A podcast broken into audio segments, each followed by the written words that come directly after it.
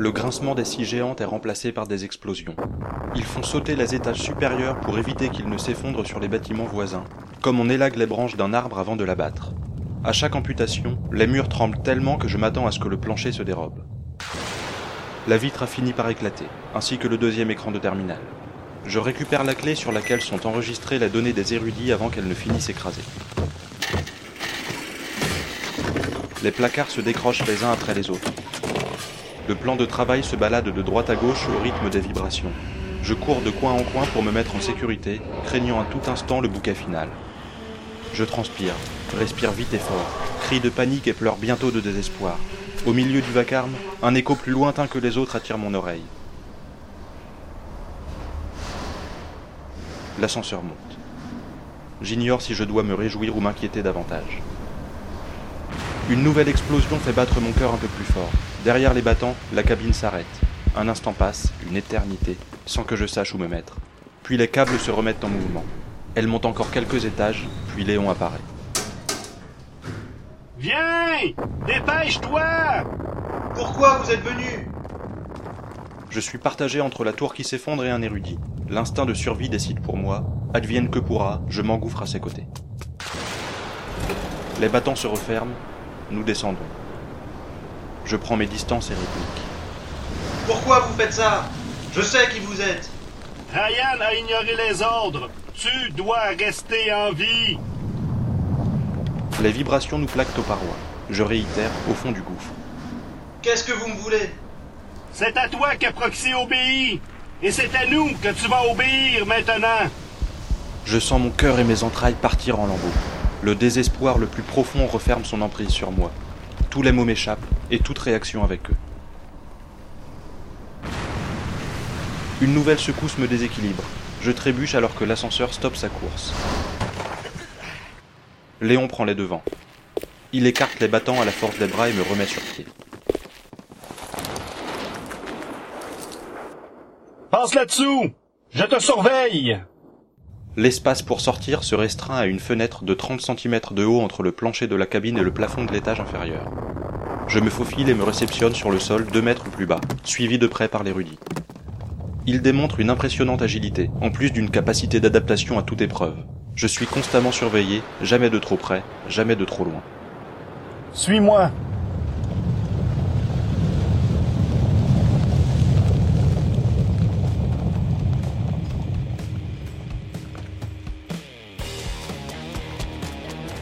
Il nous reste 20 étages à descendre. Nous les enchaînons si vite que nous sautons parfois d'un palier à l'autre. Loin au-dessus de nous, des blocs entiers s'effondrent. Si seulement l'un d'eux pouvait finir sa course sur son crâne. Nous atteignons le rez-de-chaussée, essoufflés. Il m'entraîne dans un couloir qui débouche sur le hall d'accueil. Nous y croisons un ouvrier qui s'adresse à Léon. Vous avez de la chance d'être encore là J'ai pu reporter la détonation de plusieurs charges, mais une fois que la procédure est lancée, on peut pas la retarder indéfiniment Dégagez de là, ce sera bientôt plus que des ruines ici Merci. On vous revaudra ça. Je passe devant l'employé, tiré par le poignet. Nous quittons la tour toujours cachée par l'immense bâche. Nous passons les barrières de sécurité, puis suivons la route jusqu'à revenir à ciel ouvert.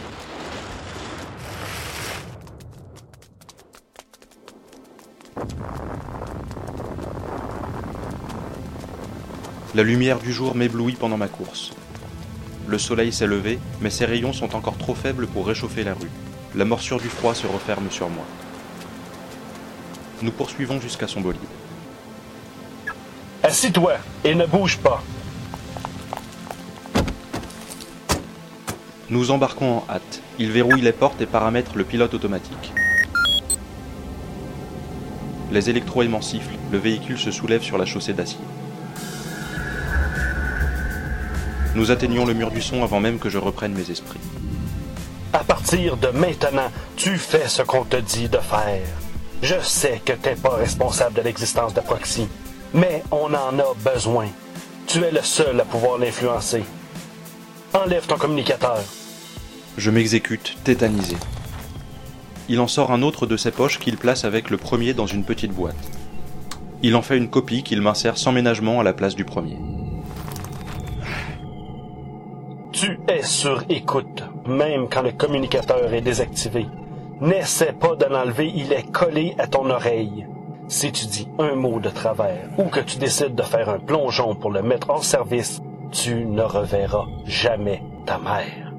Ma mère Qu'est-ce que vous lui avez fait? On la garde pour s'assurer que tu coopères. Elle est où? En lieu sûr. Je me sens perdre prise. Ghislain mort, mon père enfermé à l'hôpital, ma mère enlevée. Mes piliers s'effondrent un par un. Me voilà seul face à une organisation sans scrupules. Elle est en train de détruire ma vie et de faire de moi sa marionnette. Je ne suis rien comparé à elle. Ai-je vraiment d'autres options que celle de me plier à ses volontés? J'essaye d'enlever le nouveau communicateur. Il est fixé à l'oreille comme une excroissance qui vient de pousser. Je gratte, je tire jusqu'à sentir la peau venir, le sang commence à couler dans le canal auditif. J'abandonne, la main tremblante, tiraillé par l'envie de l'extraire de force. Je devrais m'arracher l'oreille pour m'en débarrasser. Nous approchons de la tour de mon appartement. Je vois déjà la route s'engouffrer dans l'étage du parking. Juste avant d'y pénétrer, Léon est contacté sur son oreillette. Allô? Oui, je l'ai récupéré sain et sauf. Non, on vient juste de sortir. Je vous laisse le prévenir. Comment? Tout de suite? Entendu. Je vous l'amène. Il raccroche puis s'exclame, énervé. Merde! Telvi veut savoir ce que tu voulais dire à ton père. On part à la haine. Sans plus d'explication, il fait demi-tour sur le parking et enregistre une nouvelle destination.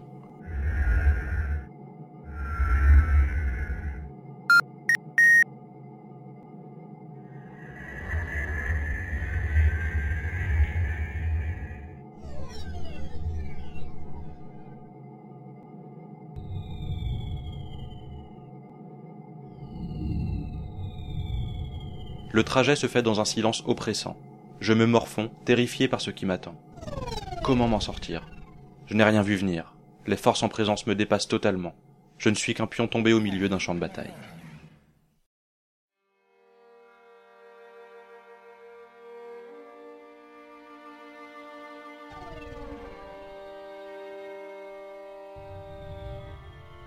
Nous nous garons sur le parvis de la tour de la haine.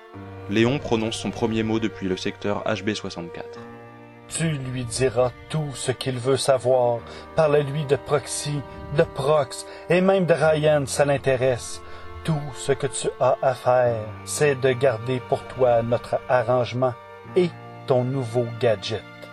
Il tapote son oreillette pour se faire comprendre, puis ordonne. Allez, sors.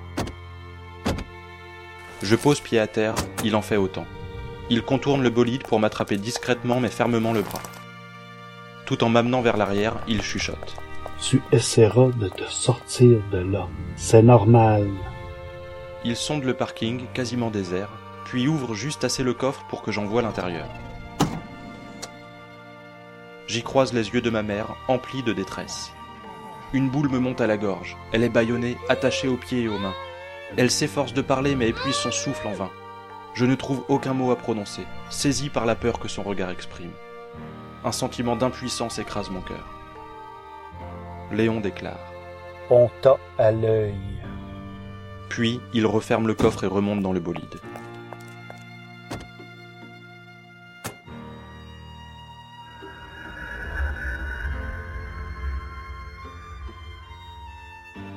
Je reste sur place, traumatisé. Je mets un temps infini à me tourner vers la tour de la haine, dont la vision me rassure et m'angoisse à la fois.